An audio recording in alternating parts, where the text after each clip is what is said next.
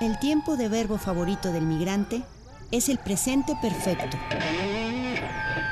Nos aventuramos al azar, a la suerte, al viaje. No llevamos guías turísticas, solo mapas.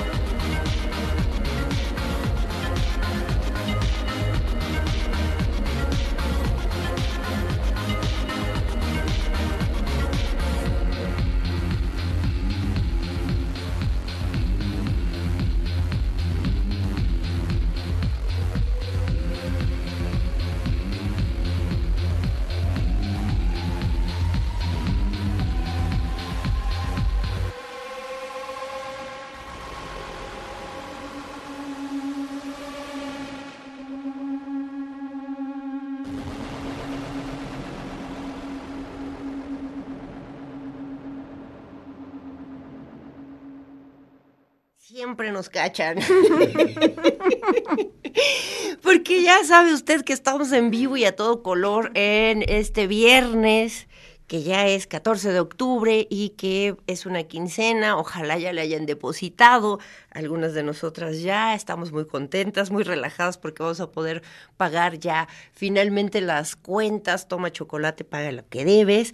Le doy la bienvenida al Nomadismo Sonoro este viernes, que hemos comenzado con una canción de Trust que particularmente me gusta mucho y que si usted eh, nos ha acompañado, estábamos haciendo mis amigos imaginarios y yo el recuento sobre que ya son nueve años del nomadismo sonoro aquí en Radio WAP, así que el otro año tendremos que echar, si todavía estamos vivas, si todavía estamos en esta localización geográfica, tendremos que echar la casa por la ventana y hacer un mega festival, tal vez junto al Wild Brunch y algunos otros programas que ya desde hace nueve años estamos circulando por esta bonita estación de radio y ahora de televisión. En lo que escuchamos fue a Trust con Form, quien precisamente va a estar eh, pronto en esta ciudad la próxima semana, si no mal recuerdo, y eh, Nada más le recomiendo que si lo va a ver, que si eh, toca una canción que le llega a su corazón, no se salga de los conciertos, trate de aguantar varilla, trate de controlar sus emociones y escuchar la música, porque a veces una se arrepiente de salirse llorando de los conciertos, ¿verdad? Y pues sin más preámbulo vamos a comenzar. Bueno, quiero decirle que ojalá esté comiendo, si es que es el caso, si se está transportando, tenga paciencia, póngase debajo de una sombrita de los pocos árboles que hay en esta ciudad. Y no se asolee mucho porque está muy fuerte el sol. No pite el claxon. Todo el mundo quiere llegar, pero Créame, yo le, se lo he pedido a la diosita. Si esa gente pita el claxon y quiere volar, concédeselos, diosita. Pero no ha pasado, no va a pasar, no va a suceder. Si usted sigue tocando el claxon, solo se va a incordiar usted mismo, usted misma y a los demás. Entonces, una respiración, lleve agüita y mantenga la calma. Lo vamos a lograr pero con un poco de paciencia es mejor. Y quiero introducir ya, porque estoy muy contenta, usted no está para saberlo, pero estoy muy emocionada de tener el día de hoy unos invitados de lujo, invitado, invitada, que ya desde hace cuando estoy así como queriendo, eh, que andaba detrás de sus, de sus huellitas y de sus huesitos, pero claro, como es gente muy ocupada, que se ha dedicado más a, pues a producir, a producir cine, eh, a veces no están muy disponibles porque siempre andan en alguna producción, pero le voy a contar de Juana Films. Ya sabe que nos encanta leer cómo se narran y me parece muy interesante. Voy a tratar de hacerlo elegante y de la mejor manera porque hay cosas muy, muy, muy eh, importantes que yo misma no sabía y que quiero compartir con usted. Mire usted. Juana Films nace de la alianza de dos realizadores de Puebla, Ana María Ramos y Juan Manuel Barreda Ruiz, con la intención de generar proyectos de ficción y documental, lo cual es muy importante.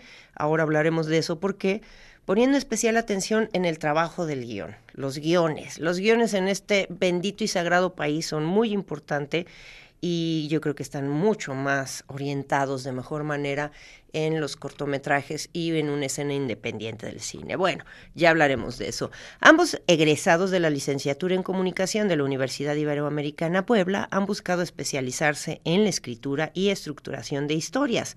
Ana María Ramos, con el, con, con el curso de guion cinematográfico del Centro de Capacitación Cinematográfica, el famosísimo CSC, y Juan Manuel, con la maestría en guion por centro. Tanto Juan como Ana han obtenido en más de dos ocasiones la beca Jóvenes Creadores y Creadores con Trayectoria por el Consejo Estatal de la Cultura y las Artes. Han obtenido el apoyo de Coinversiones Culturales Fonca, con el que han realizado dos cortometrajes y terminado la postproducción de un documental, de el cual también vamos a hablar, que creo que es muy importante y tiene un tema muy, muy, muy interesante. El apoyo a reescritura del largometraje por parte del IMCIME y el concurso nacional de cortometraje de ese mismo instituto. Además, Ana Mari, fíjese que ha asesorado los guiones de algunos otros proyectos, pero también ha impartido la materia de guion cinematográfico de manera independiente. Escuche usted esto. Ya los verá que son bastante jóvenes, pero tienen una, como ellos mismos lo dicen, tienen una larga cola que les pisen. Han producido más de 12 cortometrajes y un largometraje documental del que recientemente se ha editado un libro conmemorativo y también han colaborado durante varios años con la ONU México y la UNESCO. UNESCO, UNESCO, UNESCO, realizando documentales de divulgación científica, así como de temática cultural y social. El trabajo de Juana Films ha dado la vuelta al mundo al ser seleccionado en festivales nacionales e internacionales, entre los que destacan Guadalajara, Morelia, Durango, Monterrey, Biarritz, Trento, Huelva, Huesca, La Habana, Tampere, Viña del Mar, la India, e, creo haberlo dicho bien, en Provence y Busan, entre otros. Por ejemplo, han ganado mejor cortometraje, mejor guion, en México también mejor cortometraje, documental y diseño de producción.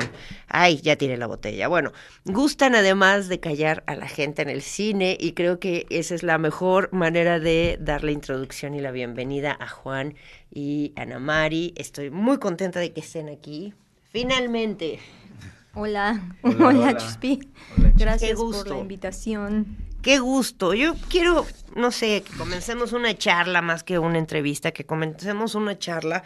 Em, básicamente como a partir de las inquietudes que ustedes tienen, ¿cómo, les llega, cómo llegan a un ámbito que puede ser, eh, ya llevan una larga trayectoria y ahora tal vez vemos más universidades de cine, hay como, como que algo ha pasado, que nacieron más niños, más niñas, se requirieron más universidades y hay más universidades de arte, de cine y de cualquier otro, especialmente ámbito artístico. ¿Cómo es que ustedes deciden tomar una ruta que para hace algunos años era tan complicada como la cinematografía? ¿Lo era o no lo era? Pues sí, sí lo, sí lo era. No, es como dices, no había eh, formación específica en, en, la ciudad, incluso en el país. Bueno, en, mi caso había dos, ¿no? Este, solo estaba el CCC y estaba el CUEC. Y, y, era muy difícil acceder a cualquiera de los dos porque la demanda era, vamos a decirlo así, nacional. Sí, sí, sí. Eh, entonces, bueno, este pues yo, yo estudié comunicación siempre con la idea de, ser guionista y ahí además este éramos como muy ingenuos, ¿no? En mi generación, digamos, yo me enteré que existían estas escuelas como por sexto semestre, séptimo, o sea, sí, como que todo fue muy lento, ¿no? Eh, de ahí de estudiar eso, de todas formas, el, el, el producir tus cosas, pues también de, a partir de, una formación autodidacta, ¿no? Este, pues también fue muy complicado. Porque no es lo mismo pasar por las filas en aquel entonces de una formación universitaria en relación a la escritura, producción y realización del cine, ¿no? Sino, eh, bueno, sabemos que en comunicación una vez de chile, de mole, de manteca y todo junto y a ver qué sale, ¿no? Entonces había que hacer una especialización, pero también ponerse al día y ser autodidacta. ¿Y qué pasaba con los recursos, por ejemplo, también, ¿no? Porque producir requiere unos dineros. Pues, sí. Este, no, a ver, pues, eh, como abonando en eso, o sea, eh, cuando em, empezamos aquí en Puebla, como que el, paraje era como muy, muy desértico y nos tocó, bueno, a mí me tocó como una época de transición tecnológica, ¿no? Además. O sea, como que el video estaba como, como que me, ajá, me tocó eso, como el fin de una era de video y el comienzo de otra. Entonces, este, las primeras producciones que hicimos, pues todavía las hicimos con, con las cámaras como estas, como de video, pero no tan nítido, ¿no? Entonces... Tipo este casi que High 8. Por ahí un poco. ajá. Sí, casi. ajá, O apenas en esta primera iniciación hacia la digitalización, ¿no? Ajá, exacto. Todavía eran, o empezaban las, lo digital, pero muy, este, muy primitivo, ¿no? No, no tenían la definición y la óptica. Entonces, pues no sé, lo de los recursos, pues siempre como que, pues tratamos, o sea, como que buscábamos proyectos ambiciosos en esa época, o sea, que tuvieran como, como una dirección de arte como cuidada, una escenografía cuidada, incluso como efectos especiales, ¿no? Este, creo pues conociste algo del, del proyecto. Del proyecto este en algún tiempo, que que tiene muchos tiene años ya. Ajá. Sí, sí, 2008. tiene 2008, 2007. eche cuentas usted. Ajá, que ese fue pues, nuestro primer proyecto juntos y este pues buscamos ahí como recursos de varios siempre buscando como hacer un híbrido no o sea como no depender todo del gobierno y, bus- y- y tener como ayuda de la iniciativa privada no hacer como una una mezcla y, y sí para pues para eso como tener un look como más este ambicioso por así decirlo no sé si lo logramos pero era Yo, lo yo creo que sí, por ahí sí, producción nos ayudan a, eh, a presentar algunas de las imágenes que tenemos, que es un recuento básicamente, pues, sucinto de eh, estar en las producciones, de cómo lucen algunas de las producciones, de cómo también hay carteles. Hay algo que a mí me gustó mucho y que me, dejó pensando muchísimo en, términos de, sí, buscar aspectos sobre, o sea, conjuntarse y tener la clara idea de querer trabajar, eh, pues sí, elementos o, cuestiones de ficción, ¿no? Tanto documental, pero de pronto hay un toque un poco más tirado ahí a la, a la ficción. Y en términos de los guiones, ¿no? Ustedes, eh, no sé, ¿por qué el guion y por qué no decir solo queremos realizar bonito o dirigir y que todos nos obedezcan? O que, eh, ¿no? Eh, por ejemplo, en este aspecto de lo que hablaban usted, querida radio escucha, no lo va a poder ver, pero yo le cuento, estamos viendo una imagen de cómo el arte se hizo para eh, utilizar uno de los vagones de ferrocarriles y se implementó toda una cuestión de arte para hacerlo para hacer una oficina de tiempo atrás, ¿no? Pero bueno, eh, esto que les quería preguntar, ¿cómo, ¿por qué los guiones? Bueno, yo creo que el guion es muy importante, es sobre todo para, pues para cineastas, bueno, para todo el mundo, pero para, para realizadores que estamos fuera de, digamos, del centro, ¿no? O del, sí, este, pues es, es muy importante tener como una historia consistente, que a lo mejor vas a tener los recursos pues justos o eh, situaciones un poco adversas, ¿no? A la hora de realizar, pero si el, pero el guion, la historia, eh, si está bien trabajada, si tus personajes son congruentes, si todo es, está en- encadenado en una causa-consecuencia, si el género está, si, ¿no? Si estás respetando tu, el universo que creaste, etcétera, pues creo que es más factible que te quede, que- hagas una buena, un buen proyecto, ¿no? Bueno, para mí es muy importante el guion porque, porque si no, pues sí me saca mucho de, de la ficción si, si de repente un personaje viene actuando de una cierta manera y reacciona de, de otra ante un ¿Escuchaste estímulo. eso, Juego de Tronos? Ay, perdón, lo dije, lo pensé. Me calé, sí. Le quitaron todo el poder y la, la tiraron de loca. Y se notó, ¿no? Ahí que Se fue notó. como que, mamá, tengo que llevar la cartulina para mañana. Pues mira, mm, aquí hay este pan, este pan, mm, lo cortamos por la mitad y lleva. No es cartulina, pero es papel, sirve. ¿No? Sí, sí, sí, sí. A mí me interesaba un poco también que me contaran cuál es su percepción antes, o sea, en ese tiempo y actualmente, porque yo creo que sí me atrevo a decir que, bueno, se han abierto nuevas plataformas para, para esta mo- modalidad ya tan híbrida que juega con la producción cinematográfica, pero más bien para televisión, ¿no? Que es algo que, eh, más allá de que esté bien o mal, es interesante ver los cruces que hay, por ejemplo, en producción económica, ¿no? En términos de la, sobre todo de la inversión brutal que puede llegar a tener, pero por otro lado, hay ciertas producciones que tal vez son de menor costo y que tienen unas historias buenísimas, ¿no? Y otras que son unos churrazos, la neta, obvios, evidentes, arbitrarios, muy bonitos hechos, sí, muy bonitos visualmente, pero que la historia es, ¿eh? ¿Y yo por qué estoy viendo esto? ¿Ustedes cómo les parece ese panorama? O sea, ya tenían seguramente, o no me equivoco, una, una noción sobre qué contar, ¿no?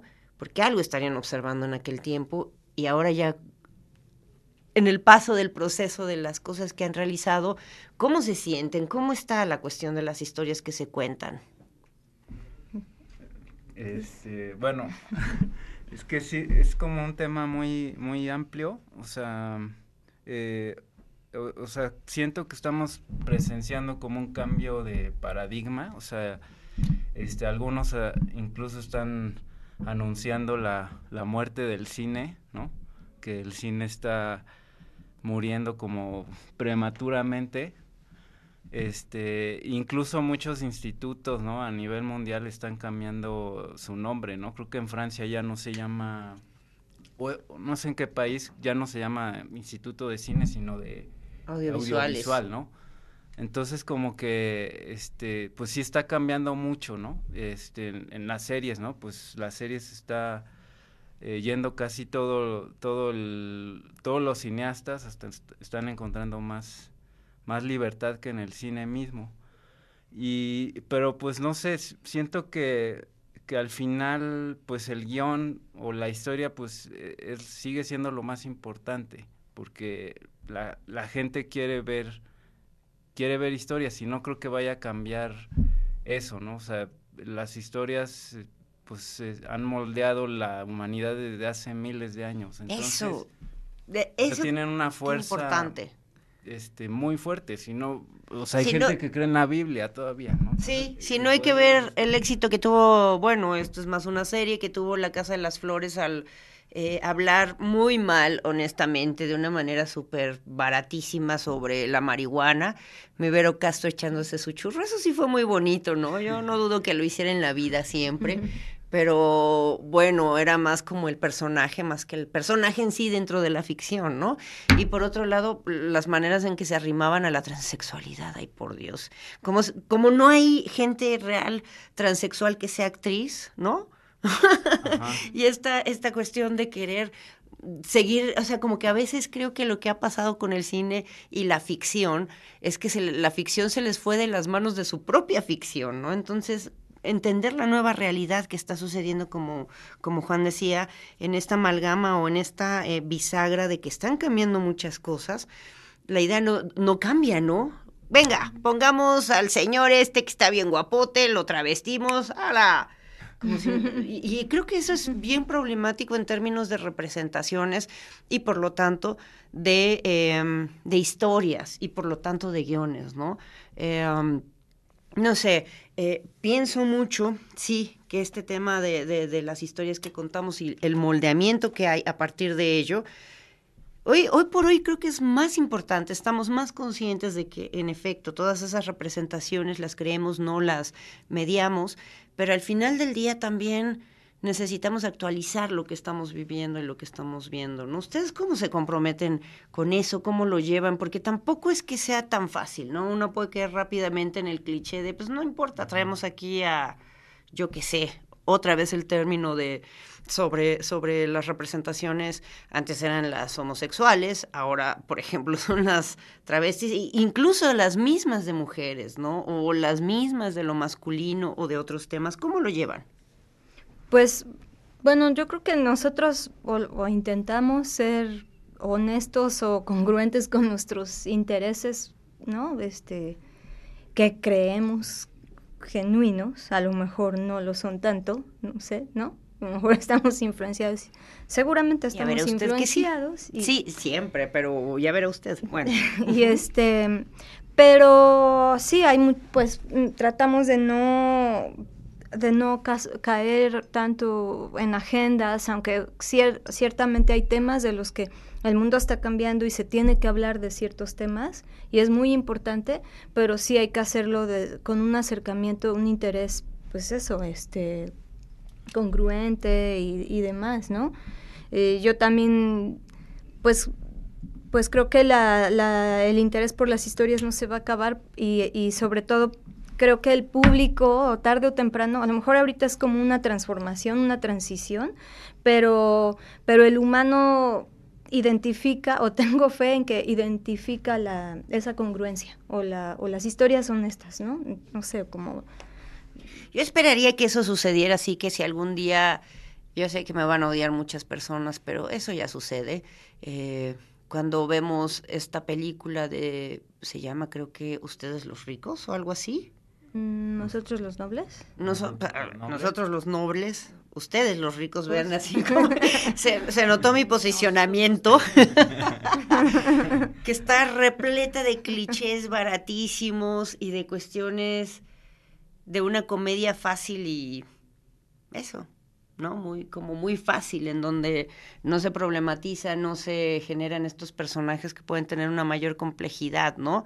Claro, al otro día a ver si no amanezco escupida, pero yo creo que es importante ahora tener un poco más de, eh, de cuidado con lo que vemos, ¿no? O sea, precisamente en estos términos de transición hay muchas historias, querido, querida radio escucha televidente, que son una belleza y que están básicamente almacenados en el cine independiente o en los cortometrajes. Vamos a hacer una pausa, vamos a hacer un momento musical, una reflexión con Chispini para que continuemos en esta charla que de verdad estoy súper emocionada y contenta de que estén aquí tanto Juan como Ana Mari porque son de esas cosas que de pronto no se hablan, no se ponen a discusión. Yo ya quiero hacer una mesa de trabajo del tema de las historias, las narrativas, los guiones y en qué momento estamos precisamente viviendo, ¿no? Pero vamos a hacer una pausa, pero antes les voy a dejar con una canción fantástica de las chicas que son las consentidas actualmente, que son las Automatic, con Too Much Money, para que se ponga de buenas ahí donde quiera que esté, escuchándonos y viéndonos. Vamos a la música y regresamos después de un corte.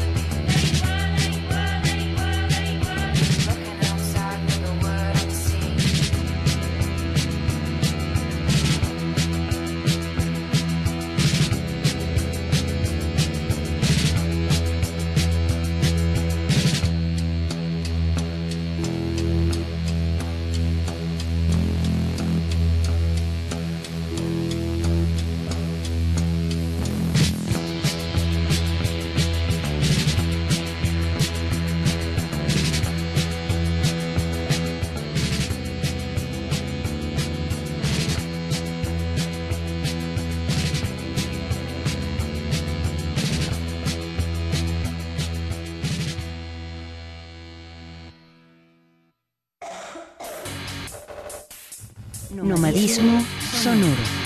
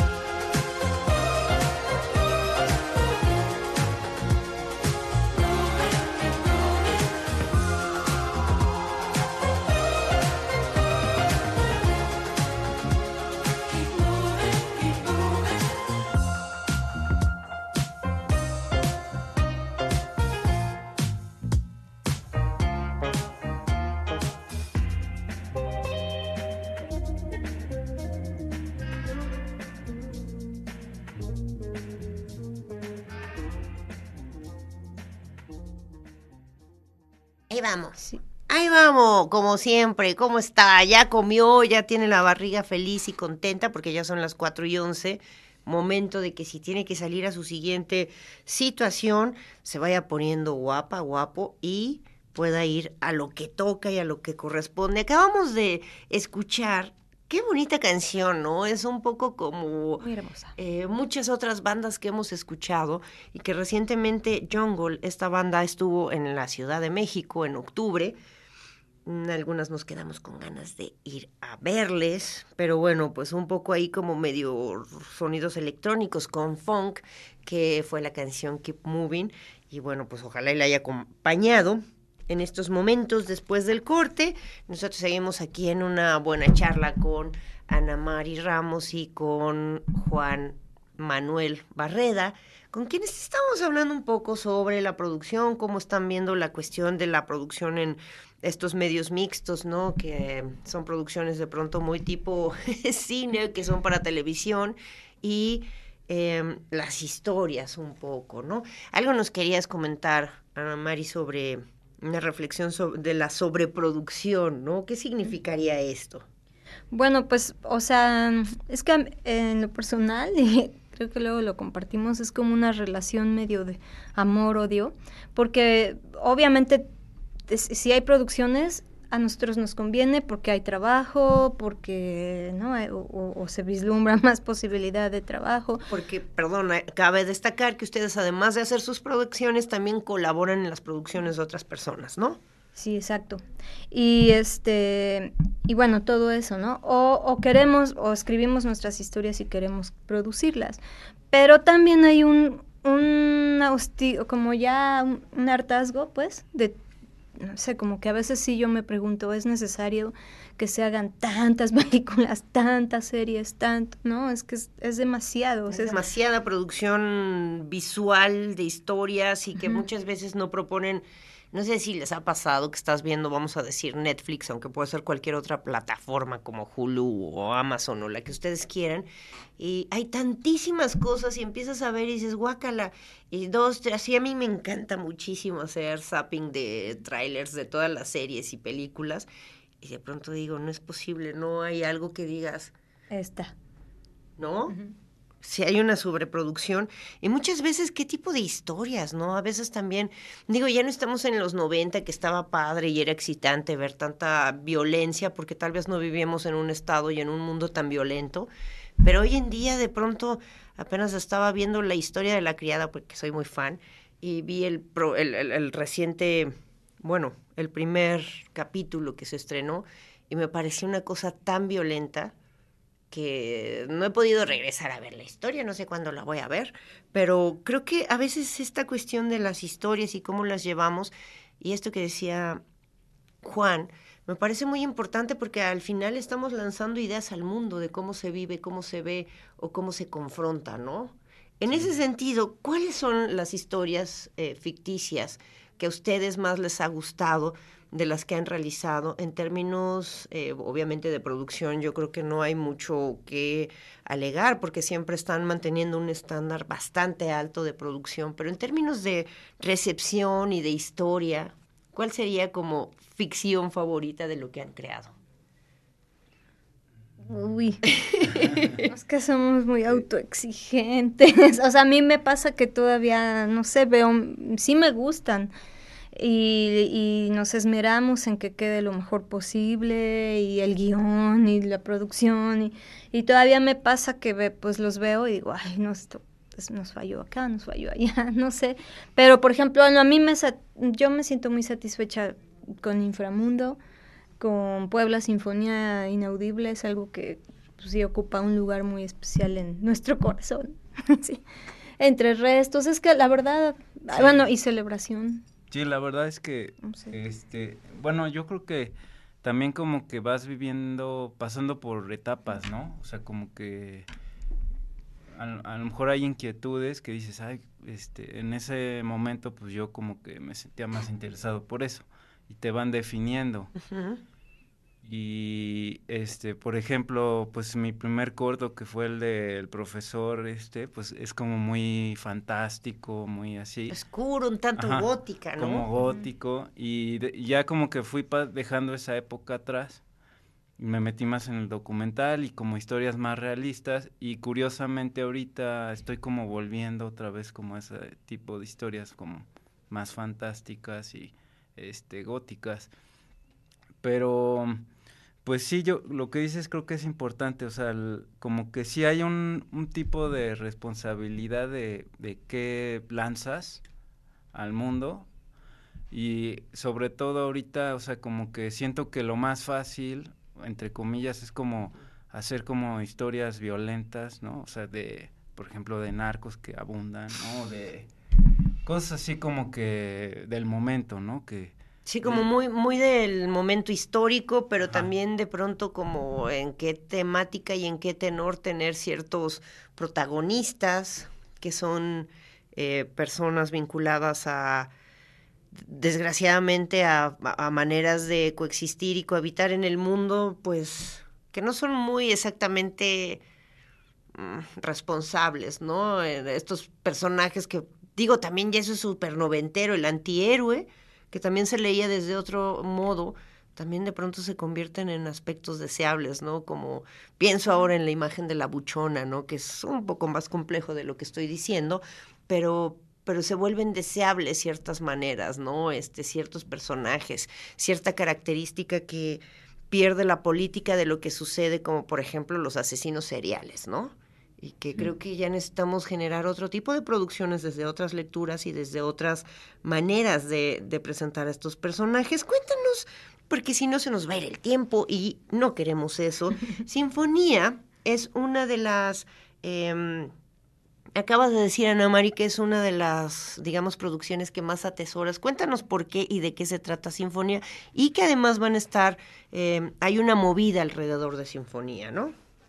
Bueno, en, primera, y ahorita Juan me debe complementar porque él es el director y la eh, hicimos juntos el guion y demás, pero en primer lugar, eh, Sinfonía se hizo con un apoyo que se creó hace varios años para, para producción de cortometraje, que desapareció en un... hace dos sexenios. y es, digo, toda una pugna, ¿no? Hay una resistencia y se perdió. Se perdió y era muy importante ese apoyo porque pues con eso se, se pudo, por ejemplo, hacer sinfonía y muchos otros cortos y por lo tanto la, los realizadores locales podíamos hacer oficio, ¿no? Y eh, entonces, bueno, por un lado es eso, como que es un proyecto que inaugura, o uno de los proyectos que inaugura ese, ese apoyo y que pues, lástima que se perdió. Yo siempre digo este que, que, que, falta. Sí. Y y bueno, pues por, por todo el tiempo que tomó, eh, todo lo que conocimos de Puebla y lo que exploramos, ¿no? Y bueno, pues... o sea, pues brevemente, o sea, el, el documental eh, es un, un retrato de, de la ciudad de Puebla en un día, con todas sus contradicciones, con este, viendo todas las clases sociales y e inspirado en, en los documentales de los años 20 de de que tenían como protagonistas a la ciudad, ¿no? Como, Exacto. Como en abstracto, ¿no? Entonces fue, fue como un experimento, es un, un documental experimental que pues ya tiene más de 12 años que hicimos, ya, ya está bastante viejo. Y justamente eh, en un mes en el Festival de Cine Tecton eh, va a haber una presentación del documental y va a haber una conmemoración con un, con un libro que produjo Ilps Studio. Entonces, este, pues bueno, va a ser como como ver otra vez el, documental después de 12 años. Y, qué bueno, ¿no? Porque usted sabía, querido, querida radio escucha, televidente, sabía que hubo un par de personajes de esta ciudad quienes observaron, vieron y dieron cuenta de una ciudad como es Puebla, vista como un personaje pues a lo mejor mucha banda no lo sabía, tal vez o no, no lo sé, ¿no? Y qué bueno que ahí está este ver otra vez ese trabajo, porque seguramente va a ser muy rico entender o ver qué ha cambiado esta ciudad, que bueno, también ha cambiado brutalmente en poco tiempo. Creo que va a ser algo muy interesante. Ya tendremos las fechas adecuadas y los espacios donde van a hacer esta presentación, ¿no? Hay otra, hay otra, eh, bueno, antes de hablar, por ejemplo, de, bueno, que yo creo que ya vamos a tener que hacerlo porque la vida pasa muy rápido en este estudio, em, que tiene que ver con la historia precisamente de un perrito y que ha estado tureando por ahí, ha estado en festivales y que le ha ido muy bien ha tenido varios reconocimientos, ¿no? ¿Cuáles son los que ha tenido? Y prácticamente sería este año que ha tenido todos esos reconocimientos, ¿cierto? Sí, este, ¿quieres hablar? Este, no, pues tú. Eh, o sea, empezó, se estrenó en el 2021, hace ya un año, pero este, a finales de, del año, o sea, en Francia, porque bueno, este, sí, la, la primera eh, vuelta que quería tener en México, pero bueno, pues no va quedando en festivales, se estrena ya, y, y pues este año pues le empezó a agarrar su camino, ¿no? Así pasa, como que empieza a agarrar vuelo. Y es sobre, bueno, está inspirado en un acontecimiento personal porque adoptamos a un perro callejero que se llama Bola y se me ocurrió una historia, bueno, una idea un poco rara que era que qué pasaría que si este perrito adorable que, que adoptamos de repente empieza como a adquirir una jerarquía superior a, la persona que lo adoptó, ¿no? Entonces un poco como jugar con estos roles o conceptos como de, de, la sociedad, ¿no? Sobre los valores sociales en un tono surrealista, ¿no? O sea, como, sí, inspirado en, en la nariz de Gogol, estas historias como extrañas, ¿no? Que, que, que me fascinan. Pero que a veces llega a suceder, ¿cierto? ¿No? Yo he conocido muchas familias, muchos lugares, muchas amistades en donde estos personajes o estas compañías peludas, gatos o perros, se convierten en un aspecto central y que no es nada surrealista, ¿no? Eh, ¿Por qué no hacerle el, el cumpleaños, los vestiditos? Eh, sí, a veces se le va, gente la pinza un poco en entender que es otra relación que no es humana, ¿no? Que por supuesto es preciosísima y es hermosa, pero a veces ya cuando tienes que hacerle muchas reverencias a, a todos estos personajes eh, animales, ¿no? Y que no quiere decir que tengamos esta, esta cuestión de sentirnos por encima de los animales, pero también creo que hay que darle su, su justo lugar Creo Su gusto. sí, sí, porque sí, sí. a veces eh, de verdad ha habido gente que yo veo que son mordidos por los perritos o que tienes que llegar y hacer toda una reverencia a los benditos animales y creo que también ellos saben y pueden entender que convivimos de otras formas y que saben cuál es su lugar y que generalmente son bien consentidos, sí. Eso es cierto, ¿no? Ya se les consiente y se les ama desde que uno sale a trabajar para las croquetas y para quitar pelos, ¿no? pero creo que eso está muy bien, pero ¿qué pasaría en estos términos? Creo que va a ser muy interesante. Hay una fecha que lo vayan a presentar por Puebla, quién sabe, no se sabe, están en ello. En el Festival Cinetecton también, también va a estar. Ajá. Todavía este, las fechas no las tengo. Aún están trabajando en eso, seguramente. Pero pues sí, ahí, en, o sea, siguiendo las redes de Cinetecton, ahí, ahí van a anunciar. yo creo que por aquí les tendremos en eventual eh, ocasión y que creo que es uno de los espacios que es muy interesante para poder entender, ver muchas novedades del cine independiente, ¿no? Ay, amigos, la vida pasa muy rápido, yo no sé cómo ni por qué. Vamos a tener que empezar a hacer un cierre de esta charla, que yo les invitaría a que vinieran en cualquier momento, que podamos mantener este diálogo, esta charla con ustedes, porque hablábamos un poco sobre, yo, yo, entiendo que están siempre muy ocupados y muy en lo suyo, que es la producción, por supuesto, pero de pronto pues me quedé pensando en cuántas producciones han realizado y, y, cuánto de esto se ha visto y se sabe que está hecho por cineastas realizadores de la ciudad de Puebla, ¿no? Y yo también, el, bueno, me gustó muchísimo Lluvia después de, ¿cómo es? No. Lluvia después del concierto. Sí, ¿verdad? Lluvia después del concierto, que también tiene otro toquecito tropical que que tiene que ver como una visión de, de esas cosas que nos pasan que tanto nos encanta con como bisagra, que es la música. Algunas actividades además de que estemos atentos a Cinetecton que vayan a tener. ¿Viene algún corto en que andan trabajando? Pues ahorita yo, bueno, estamos haciendo un documental, ¿no? Este, un corto documental y estamos en escritura de guion, justamente. Sí, ahorita está un poco, ajá, con excepción del documental, pues estamos más bien enfocados a, escribir ahorita, como pensar.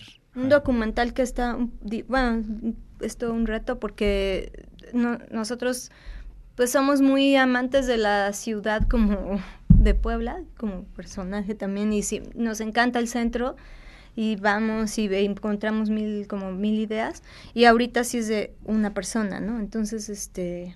Va a ser interesante ver cómo... Estamos en eso y pues es como, es diferente.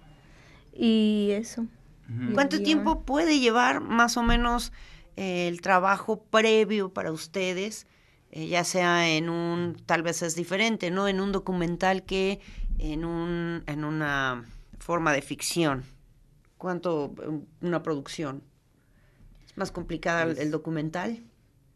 Pues sí, depende. o sea, depende, pero eh, por ejemplo el, el, de Sinfonía pues sí nos llevó como dos años. Este, y el de Entre Restos pues estuvimos como cuatro años, o sea, digo, no así como solo haciendo eso, pero sí fueron como periodos como largos de trabajo. Es que es distinto, ¿no? El documental eso lleva más tiempo, pero como intermitente, ¿no? Y te va acompañando a lo largo de tu vida. Y la ficción, pues es muy intensa, es muy desgastante.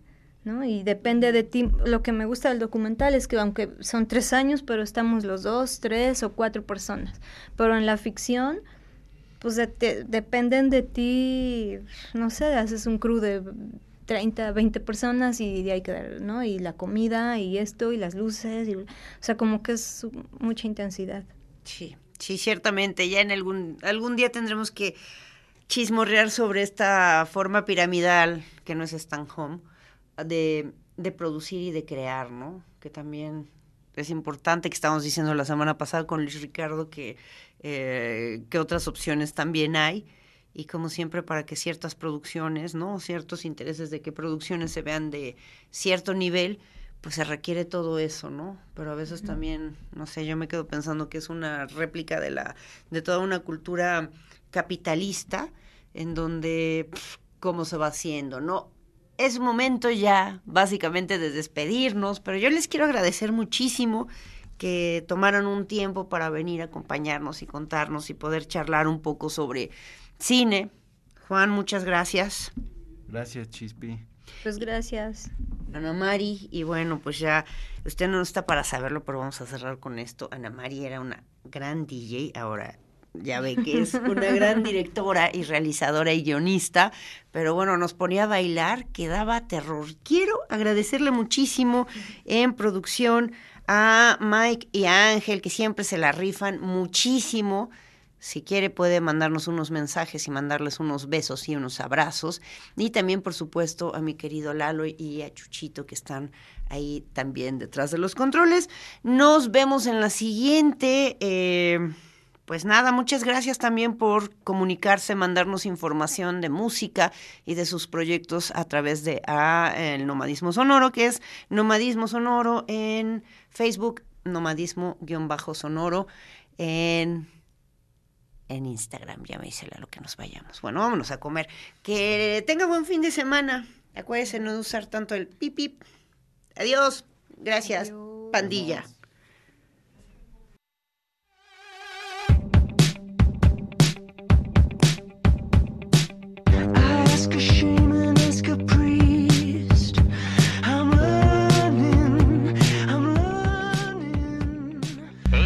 Tranquilo en su casa de la carrera 17 con calle 33 Sur.